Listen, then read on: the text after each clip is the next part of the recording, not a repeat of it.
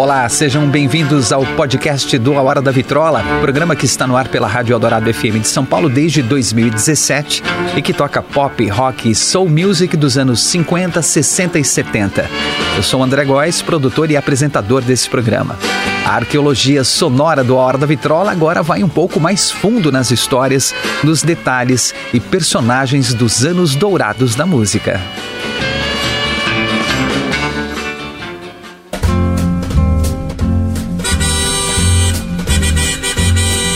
Have you ever been driving down the road and come upon a fella who was just poking along, straddling the white line? And when you try to pass him, he'd speed up? well, round here we call this fella a road hog. This is a story about him and his eventual end. Carros, estradas, velocidade. Esse sempre foi um tema recorrente na música desde que o automóvel foi criado e o cidadão médio pôde desfrutar dos prazeres e perigos do volante. Mas foi durante os primórdios do rock and roll que o assunto surgiu com mais força, com os carros e corridas fazendo parte da cultura envolvendo o rock and roll e o automóvel. O pico de popularidade dessa referência foi nos anos 60, quando, como um subgênero da surf music ou surf rock, surgiu o hot rod rock. A onda dos carrões do rock e pop em geral perdeu a força no final dos anos 60, mas o tema permanece frequentemente como assunto das canções do pop e do rock. Na virada do século 20, a recente invenção do automóvel começou a aparecer na música popular.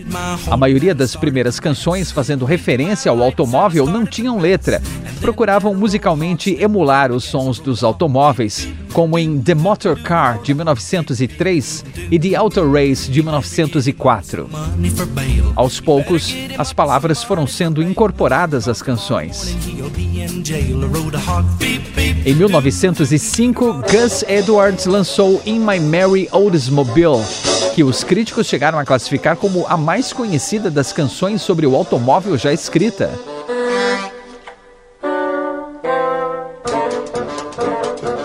Bill Murray gravou no mesmo ano a versão com letra.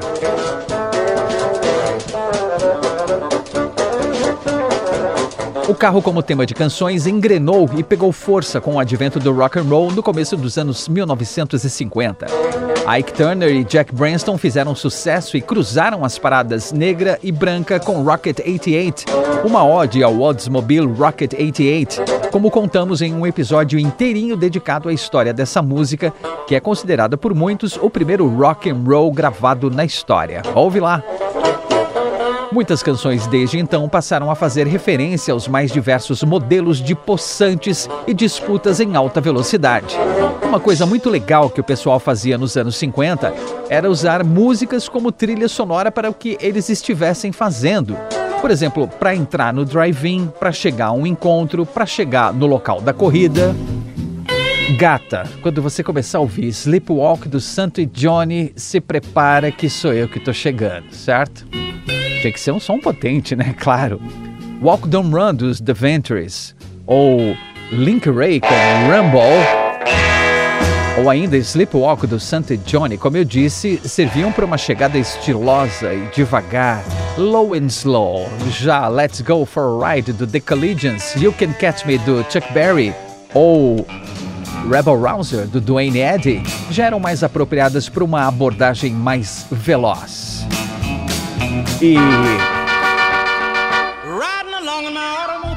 E No Particular Place to Go do Chuck Berry servia para todas as situações. Stole kiss at the turn of a mile. My curiosity running wild. Cruising and playing the radio. Muitos grupos que surgiram foram batizados com nomes tirados de marcas de carros: The Impalas, The Eldorados, The Cadillacs, The Fleetwoods, The Starfires, The Rivieras, Little Anthony and the Imperials, entre outros.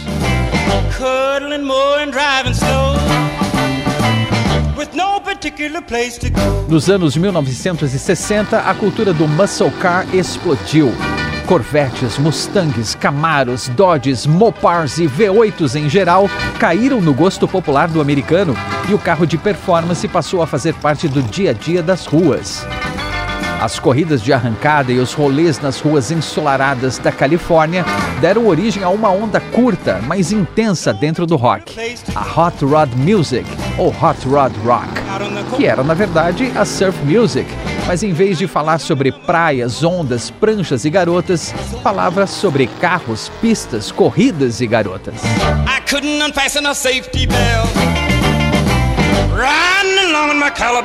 Entre 1961 e 1965, por volta de 150 músicas sobre carros foram gravadas. Os Beach Boys, que já eram uma banda bem conhecida e de sucesso na época, liderou essa onda junto com Jan and Dean, Ronnie and the Daytonas. E assim como nos anos 50, muitos grupos adotaram nomes de carros como The GTOs, The T-Bones, etc. Preparamos uma playlist de canções possantes, motorizadas, envenenadas, estilosas para pistas, ruas e estradas. Vamos acelerar?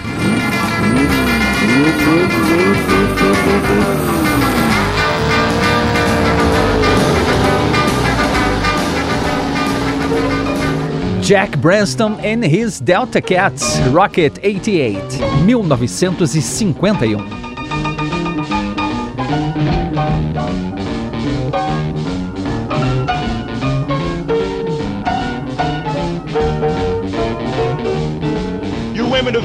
Este clássico dos anos 50, que muitos consideram ser a primeira gravação do rock and roll, Rocket 88 de Ike Turner and the Kings of Rhythm, ou seria Jack Branston in His Delta Cats? Foi tema de um recente episódio do podcast do Hora da Vitrola com todos os seus detalhes. A música fala de um carrão potente, o Oldsmobile Rocket 88, que chama a atenção de todo mundo, principalmente das garotas. Para muitos pesquisadores, Rocket 88 é considerada o marco zero do rock and roll, a primeira gravação do estilo musical, tanto pelo tema como pela distorção da guitarra. Escrita por Ike Turner quando ele e a banda estavam a caminho do estúdio de Sam Phillips para uma sessão de gravação, Rocket 88 tem distorção do som da guitarra que foi causada acidentalmente por causa de um amplificador que foi danificado na viagem. Os músicos encheram o equipamento de jornal para amenizar o problema e acabaram produzindo um zumbido na guitarra que Sam Phillips gostou e deixou assim mesmo. Rocket 88 foi lançada em abril de 1951, só que em vez de ser creditada a Ike Turner em The Kings of Rhythm, saiu como Jack Branston em His Delta Cats.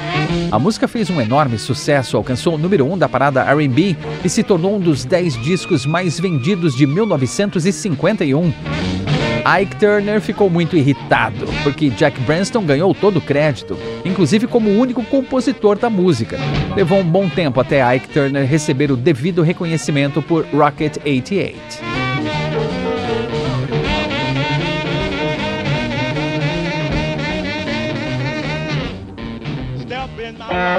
Chuck Berry, Maybelline, 1955. Why can't you be true? Chuck Berry começou sua carreira em 1952 no grupo Johnny Johnson Trio do pianista e seu amigo Johnny Johnson. Nas apresentações, eles tocavam uma versão um pouco mais rápida de Ida Red, uma canção country do grupo Bobby Wills and Texas Playboys que Chuck Berry ouviu no rádio. Chuck Berry dizia que a música era perfeita para animar a plateia, composta de brancos e negros, já que era um country com uma levada rhythm and blues. Quando Chuck Berry assinou um contrato com a Chess Records em 1955, por indicação do bluesman Muddy Waters, ele levou algumas composições próprias para gravar. Uma delas era Ida May, inspirada naquela Ida Red que tocavam nos shows. O dono da gravadora, Leonard Chess, adorou a música, mas pediu que Chuck Berry fizesse alguns ajustes para não terem problemas com direitos autorais. O título Maybelline foi tirado de uma embalagem de rímel da marca Maybelline que estava em cima de uma mesa. Chuck Berry também ajustou a letra com a ajuda de Leonard Chess, falando de uma perseguição de carrões possantes, como um Cadillac Coupé DeVille e um Ford V8 por causa de uma garota. Maybelline foi o single de estreia de Chuck Berry, lançado em maio de 1955. Fez um grande sucesso, alcançou o número 1 na parada R&B e o número 5 na Billboard Hot 100. Esse foi o primeiro de muitos sucessos de Chuck Berry, considerado o pai do rock and roll, por ser um dos primeiros músicos a fazer funcionar a mistura de blues, country e gospel que originou o rock.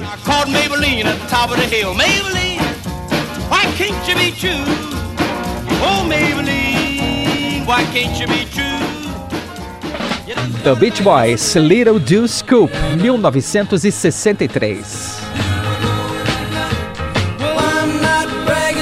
don't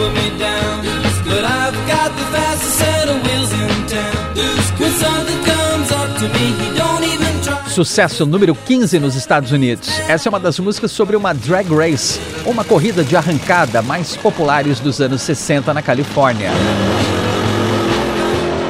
Com termos técnicos sobre peças de motor e performance, como Flathead Mill, que é sobre o motor, Lake Pipes, que eram aqueles escapamentos longos com os tubos acompanhando toda a lateral do carro. A licença poética fica por conta do pequeno Ford, chegando a 225 km por hora. O termo Ford 1932 se refere a todos os modelos construídos entre 1932 e 1934. O modelo B, o modelo 18 e o modelo 40, e que sucederam o icônico modelo A. O Deuce, ou Duke 2, foi o apelido dado ao Ford modelo B, com seus potentes motores V8, eram muito populares nas corridas de arrancada. E não eram apenas cupês como na canção dos Beach Boys, eram fabricados também como roadsters e sedans.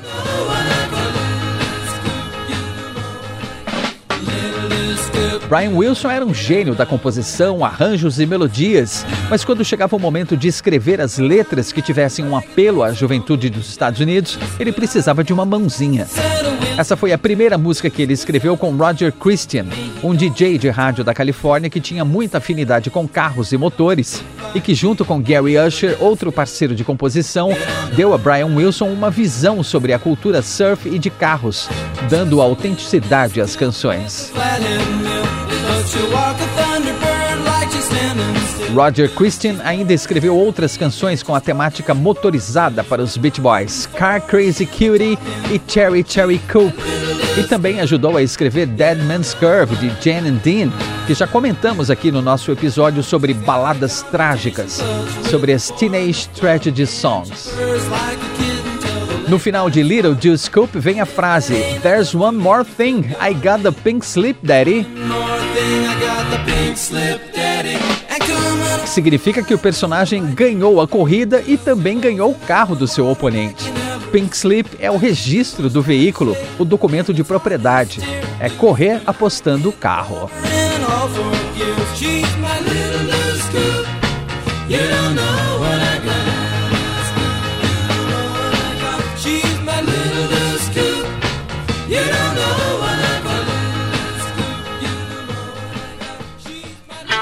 The Beatles, Drive My Car, 1965.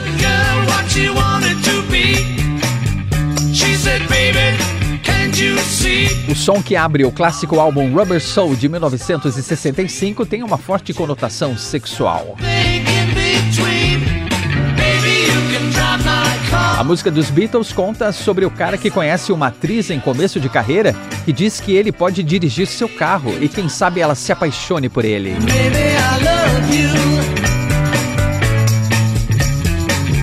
Ela tenta convencê-lo que vai ser uma boa, mas quando ele finalmente aceita o posto de chofer da aspirante à estrela, ela diz que na verdade não tem um carro, mas ainda quer que ele dirija para ela.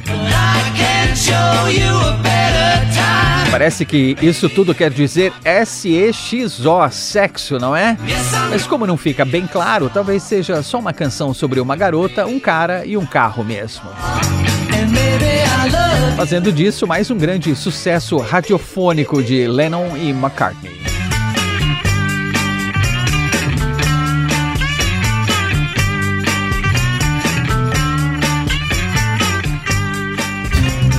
Wilson Pickett, Mustang Sally, 1966. Mustang Sally.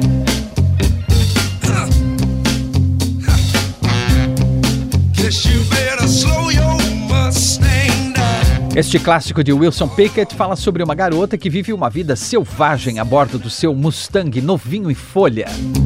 O cantor que deu o carro Zero Bala 1965 a Sally e a transforma na Sally do Mustang está contrariado porque agora ela fica para lá e para cá pela cidade e quase não dá mais atenção ao seu Sugar Daddy.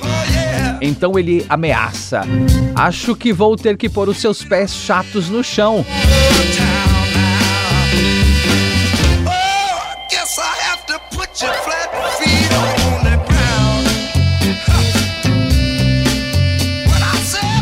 Bonnie Rice, também conhecido como Sir Mac Rice, que escreveu e gravou primeiro a canção, se inspirou quando visitou sua amiga, a atriz e cantora Della Reese, em Nova York.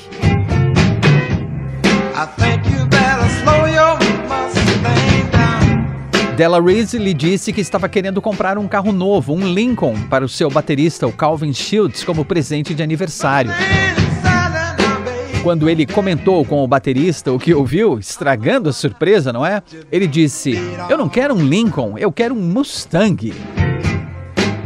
Quando ele retornou a Detroit, ele começou a escrever a canção chamada Mustang Mama, com o refrão Ride, Sally, Ride. Seu editor na época conhecia bem Aretha Franklin e levou Mac Rice à sua casa para ele mostrar a música para ela. Areta então sugeriu que ele mudasse o título para Mustang Sally para combinar com o refrão.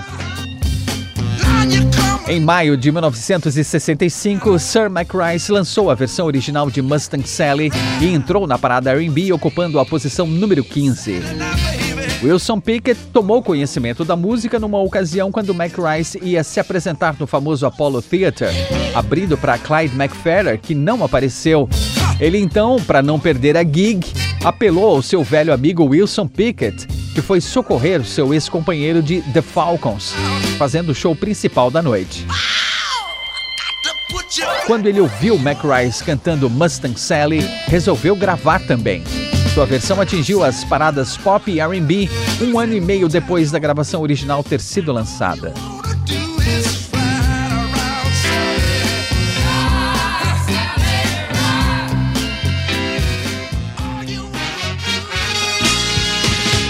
The Ides of March, Vehicle, 1970.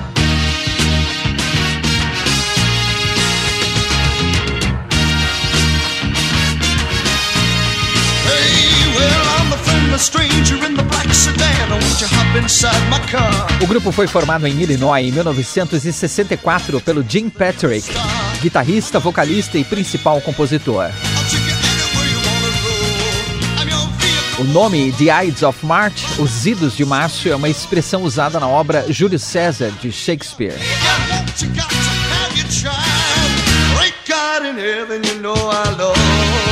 Vehicle, em que o estranho amigável convida a moça a entrar no seu sedã preto, foi escrita por Jim Patrick, baseada numa história que viveu com uma garota chamada Karen, que ele conheceu num show.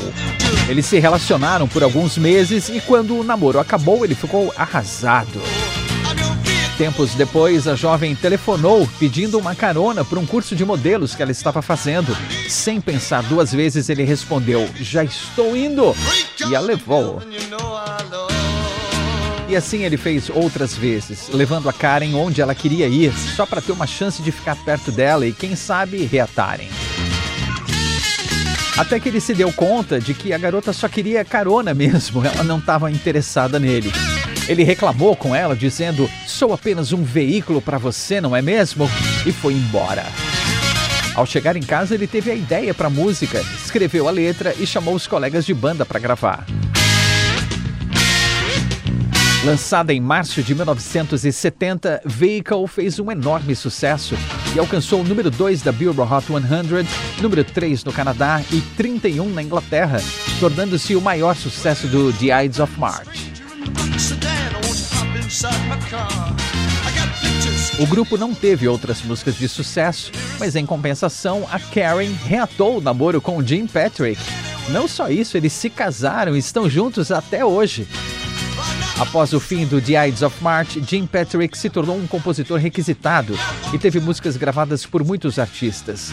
Em 1978, ele formou o grupo Survivor e escreveu o sucesso Eye of the Tiger, entre outros.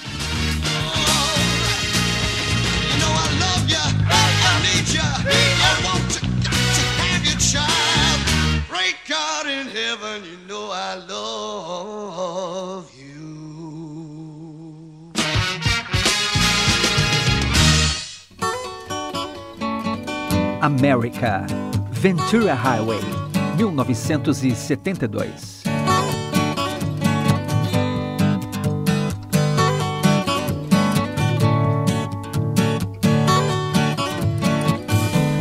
Chewing on a piece of grass, Dewey Bilnell, do America, escreveu essa canção sobre memórias da infância na estrada.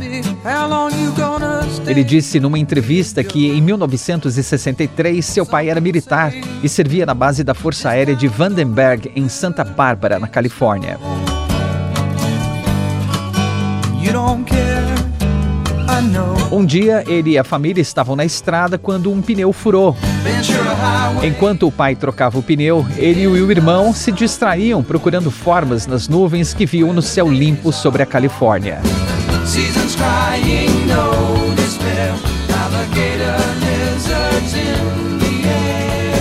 Seasons Crying No Despair, Alligator Lizards in the Air eram os jacarés no ar, eram as nuvens.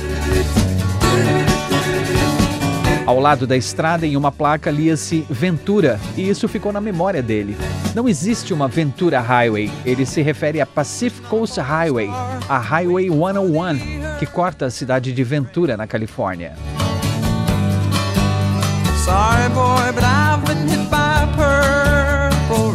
Muito antes do Prince, o America usou a expressão Purple Rain em Ventura Highway quando ele canta. Early train.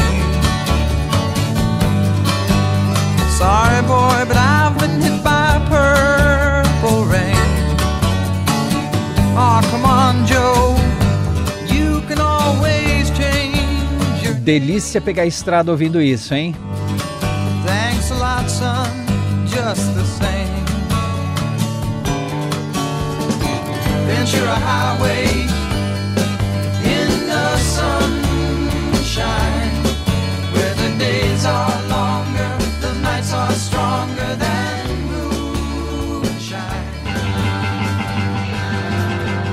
Deep Purple, Highway Star, 1972.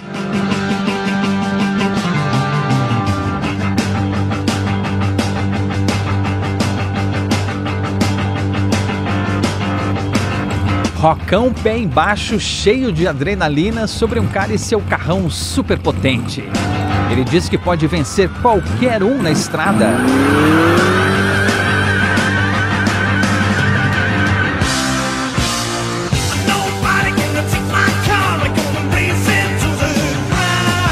De acordo com o baixista Roger Glover, a música surgiu no tour bus do Deep Purple quando eles estavam indo para um show na Inglaterra em 13 de setembro de 1971. Eles estavam cansados de Speed King, que era a música de abertura nos shows, e queriam testar algo novo e estrearam a música nesse mesmo dia. Highway Star abre o icônico álbum Machine Head de 1972 e passou a ser o tema de abertura dos shows do Deep Purple também desde então. Para muitos, esse som gerou o speed metal, subgênero que, como sugere o nome, é um metal veloz, consagrado por bandas como Motorhead e Metallica. A banda californiana Metal Church, que pode se considerar speed metal, gravou uma bela versão de Highway Star no seu primeiro álbum de 1984.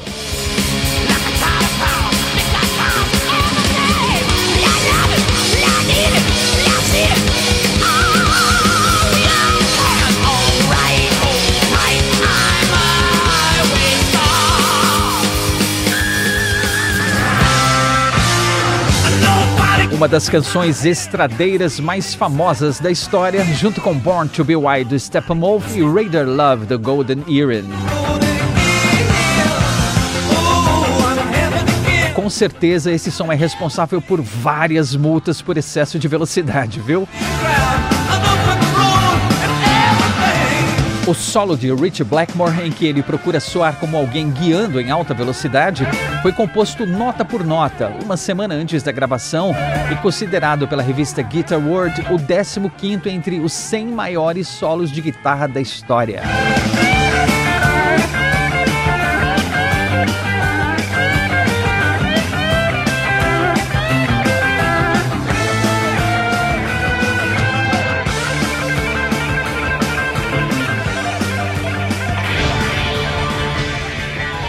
Queen, I'm in Love with My Car, 1975.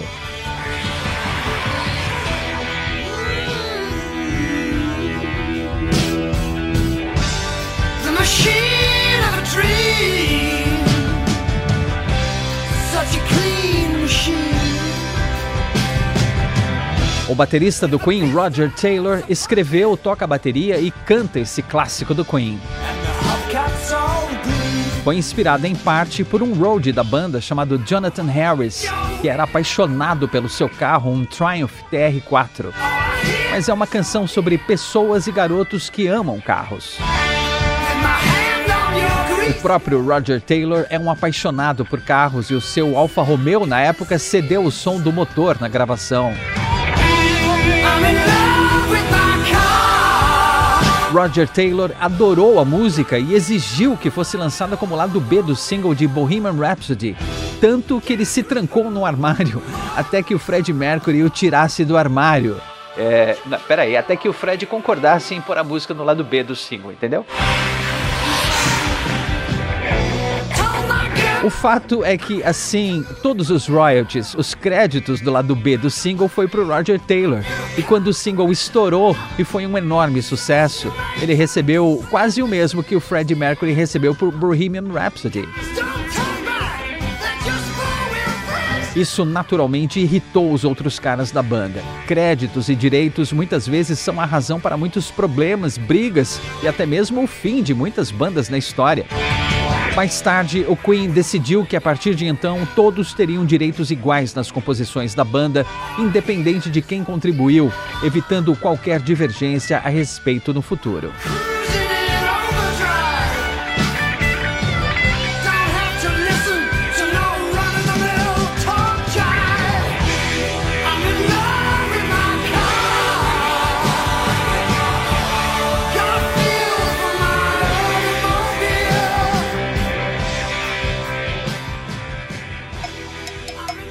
War, Lowrider, 1975.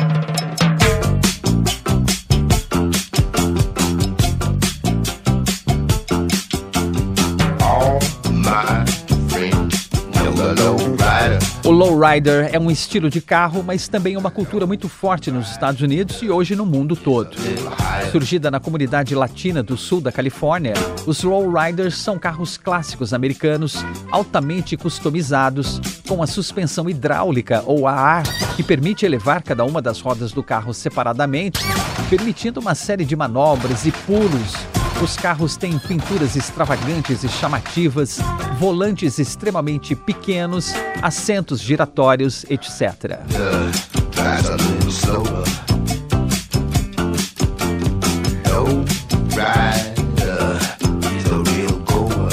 Harold Brown, baterista, membro fundador do War e que passou boa parte da vida trabalhando e mexendo em carros, o que o poupou de ser convocado para ir para a Guerra do Vietnã, que era familiarizado com a cultura lowrider, conta que a polícia pegava no pé mesmo e tratava a questão dos carros rebaixados muito a sério. Com ferramentas e até improvisos com maços de cigarro embaixo dos carros para medir a altura da suspensão. A frase The Lowrider is a little higher e Take a little trip with me podem fazer referência às drogas, brincando com a coisa do lowrider ficar um pouco mais alto, dando a facilidade da suspensão levantar ou abaixar com apertar de um botão. Mas higher é mais chapado em inglês. E Take a Little Trip fazer uma pequena viagem comigo? Bom.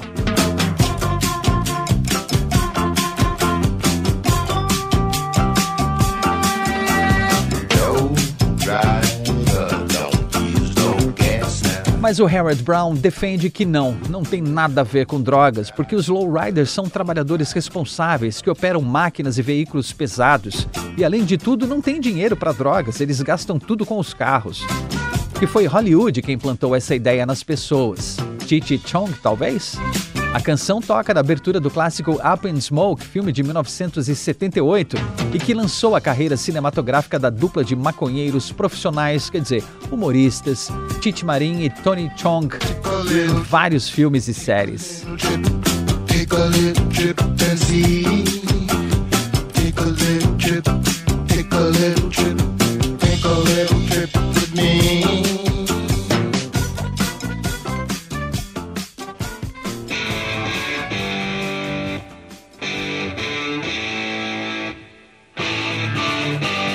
Bachman Turner Overdrive, Four Wheel Drive, 1975.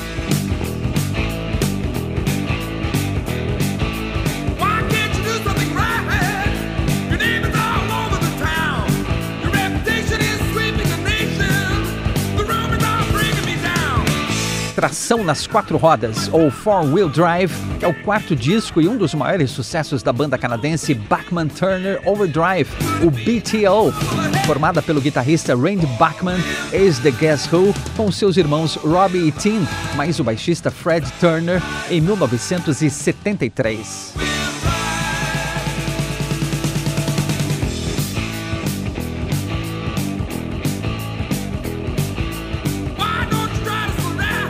Temática da banda, falando de estrada, viagens, etc., teve um grande apelo entre os caminhoneiros e motoristas profissionais das estradas. O nome foi inspirado em uma revista direcionada ao público caminhoneiro chamada Overdrive.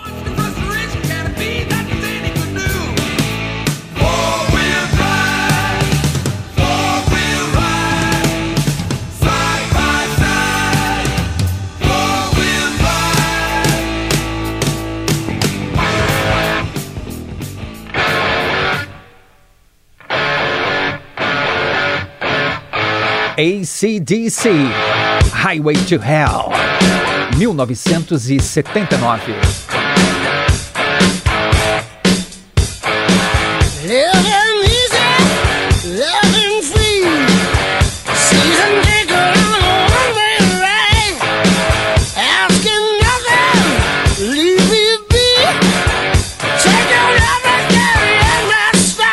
A estrada para o inferno do título muitas vezes é associada à frase que Angus Young usava para descrever a turnê pelos Estados Unidos. Mas na verdade existe uma estrada na Austrália, a Canyon Highway, que foi apelidada de Estrada para o Inferno.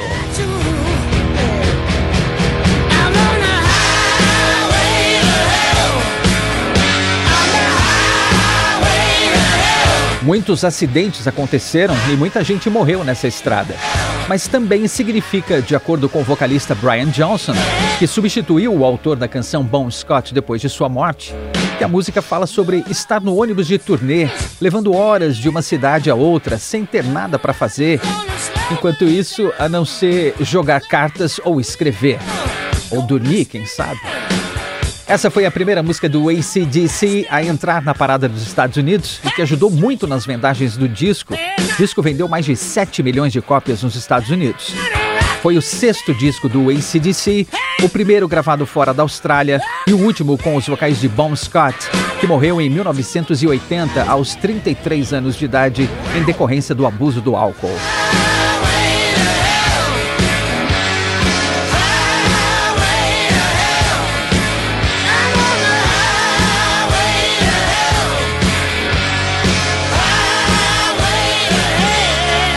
Quando o disco foi lançado, existia uma Highway to Hell de verdade nos Estados Unidos. A Route 666 era um trecho entre o estado do Arizona e Utah e que foi mais tarde renomeado ou renumerado depois de várias histórias de fantasmas e acontecimentos inexplicáveis no local.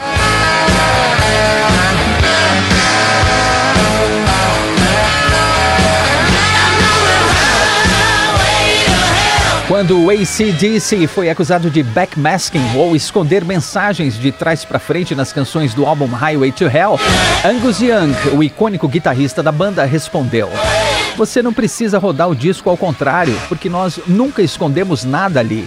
Nós chamamos o álbum de Estrada para o Inferno. Está bem na cara de todo mundo mesmo.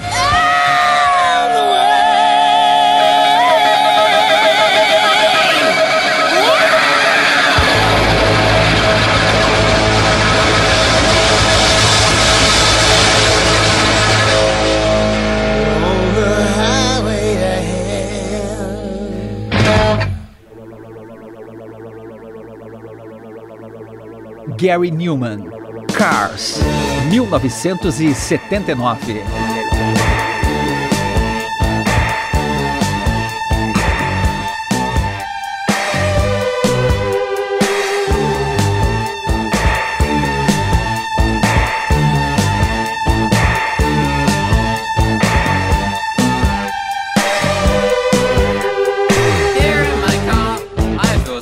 Essa canção fala sobre como as pessoas usam a tecnologia e os bens materiais para se isolarem do contato humano. Gary Newman declarou que é portador da síndrome de Asperger, uma forma mais leve de autismo, mas que até ser diagnosticado corretamente, ele teve muitos problemas ao se relacionar com as pessoas. A inspiração para a canção foi num dia em que ele viu uns caras tentando espiar pela sua janela. Ele ficou muito irritado com aquilo, saiu para a rua e começou a espantar os transeuntes, os pedestres que passavam. Depois desse episódio, ele começou a enxergar o automóvel como o tanque da sociedade moderna.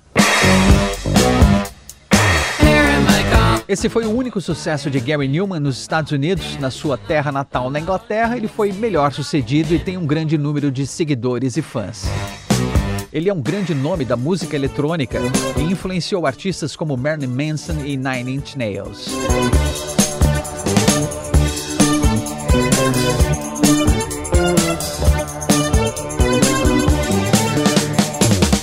Apesar de a mensagem em Cars ser de que os carros e a tecnologia vão afastar as pessoas do contato humano, muitas montadoras usaram a canção em sua publicidade, como Nissan, Oldsmobile, entre outras marcas de produtos não necessariamente ligados à indústria automobilística.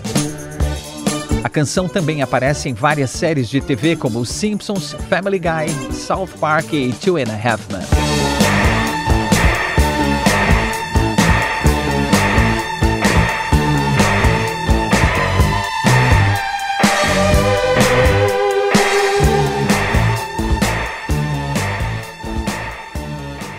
Rush, Red Barqueta, 1981.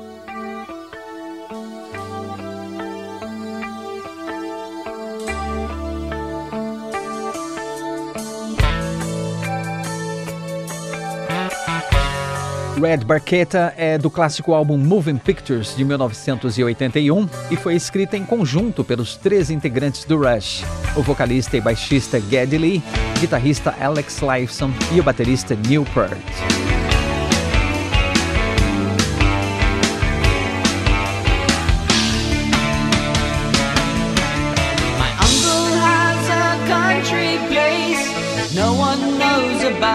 A letra foi inspirada em um conto futurista chamado A Nice Morning Drive, escrito por Richard Foster e publicado em novembro de 1973, numa revista chamada Road and Track, voltada para o público entusiasta das viagens e corridas.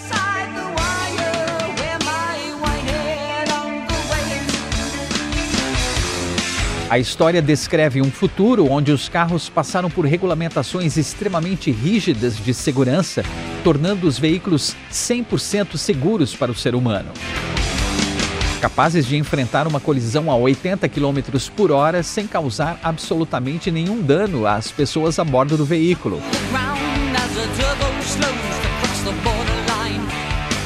Consequentemente, por causa disso, os motoristas passaram a se comportar de maneira muito mais agressiva e imprudente e a bater nos carros mais antigos como uma forma de diversão. Muitos modelos de carros foram proibidos, um deles é o Barqueta. um jovem encontra o carro vermelho escondido no celeiro da fazenda do tio e decide dar uma volta. E é perseguido pela polícia, por pouco não é preso.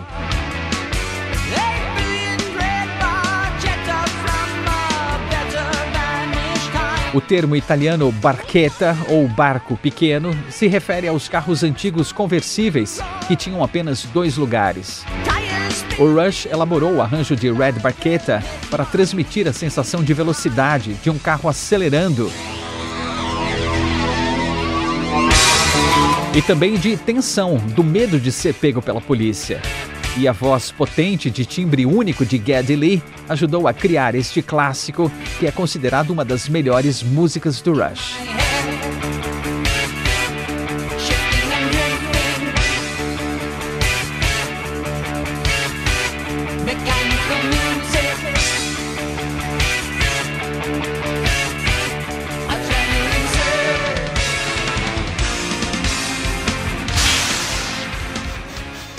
Prince, Little Red Corvette, 1983.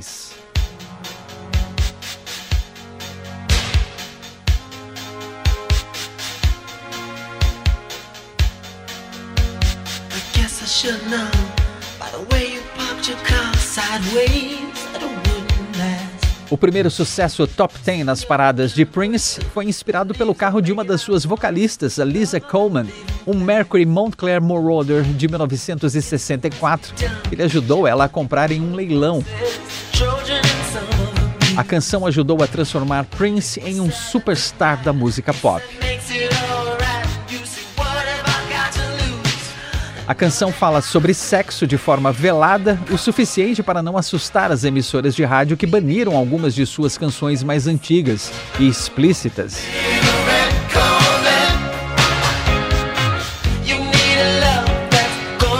1999 foi o quinto álbum de Prince, que até esse ponto tinha feito um sucesso tímido com I Wanna Be Your Lover, que chegou ao número 11 da Billboard Hot 100. A canção título foi lançada como primeiro single um mês antes do lançamento do álbum, em setembro de 1982. E Little Red Corvette foi o segundo single, lançado em fevereiro de 1983, atingindo o número 6 em maio desse ano.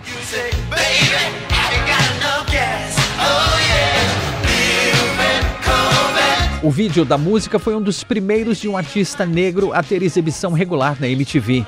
Billie Jean de Michael Jackson foi o primeiro a quebrar a barreira da cor. Little Red Corvette veio logo na sequência. Obviamente, a Chevrolet não perdeu a oportunidade de usar a música falando de um dos seus modelos mais icônicos e instalou outdoors pelas estradas com a foto de um Corvette Stingray vermelho ano 1963, onde se lia: Eles não escrevem canções sobre Volvos. Entre outras peças publicitárias, inclusive para o intervalo da transmissão do prêmio Grammy de 2003, com os Beach Boys cantando My 409, Don McLean com American Pie, Drove My Chevy to the Levee e o Prince com Little Red Corvette.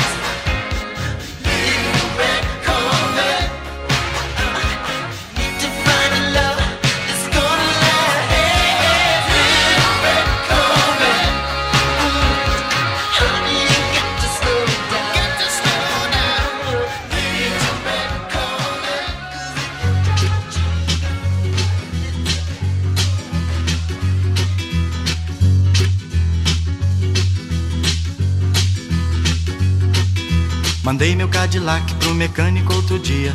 Pois há muito tempo um concerto ele pedia. E como vou viver sem um carango pra correr meu Cadillac? Para muitos, o som do motor já é uma bela trilha sonora, dependendo da máquina e da sua potência, claro. Mas cá entre nós, pro motorista médio, nós que não somos pilotos nem nada, uma boa playlist faz toda a diferença, não é mesmo? E nem importa o tempo da viagem. Cada um tem o seu gosto, claro, mas independente disso, sempre tem aquelas músicas que fazem a gente querer pisar um pouco mais fundo, não é? Então, cuidado com elas, tá? Dirija sempre dentro dos limites de velocidade. Dirija sempre com cuidado e respeito. E boa viagem. Sei o que pensei, mas eu não acreditei que o Calhambeck Bibi O broto quis andar no calhambeque. Este episódio do podcast do Hora da Vitrola teve produção e apresentação de André Góes e trabalhos técnicos de Bruno Melo. Muito obrigado. Vocês me desculpem, mas agora eu vou me embora.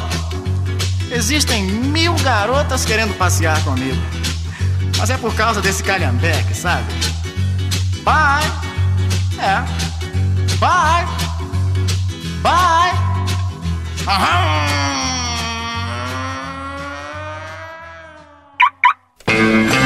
Esse é o podcast do A Hora da Vitrola. Até a próxima com mais uma grande história dos anos dourados da música. E não perca todos os domingos ao meio-dia, com reprises às quintas-feiras às 11 da noite, o programa A Hora da Vitrola, os anos dourados da música na Rádio dos Melhores Ouvintes, na Rádio Eldorado FM 107,3 ou radioeldorado.com.br ou pelos aplicativos para celular e tablet da Rádio Eldorado. Sempre com o melhor do pop, rock e soul music dos anos 50, 60 60 e 70.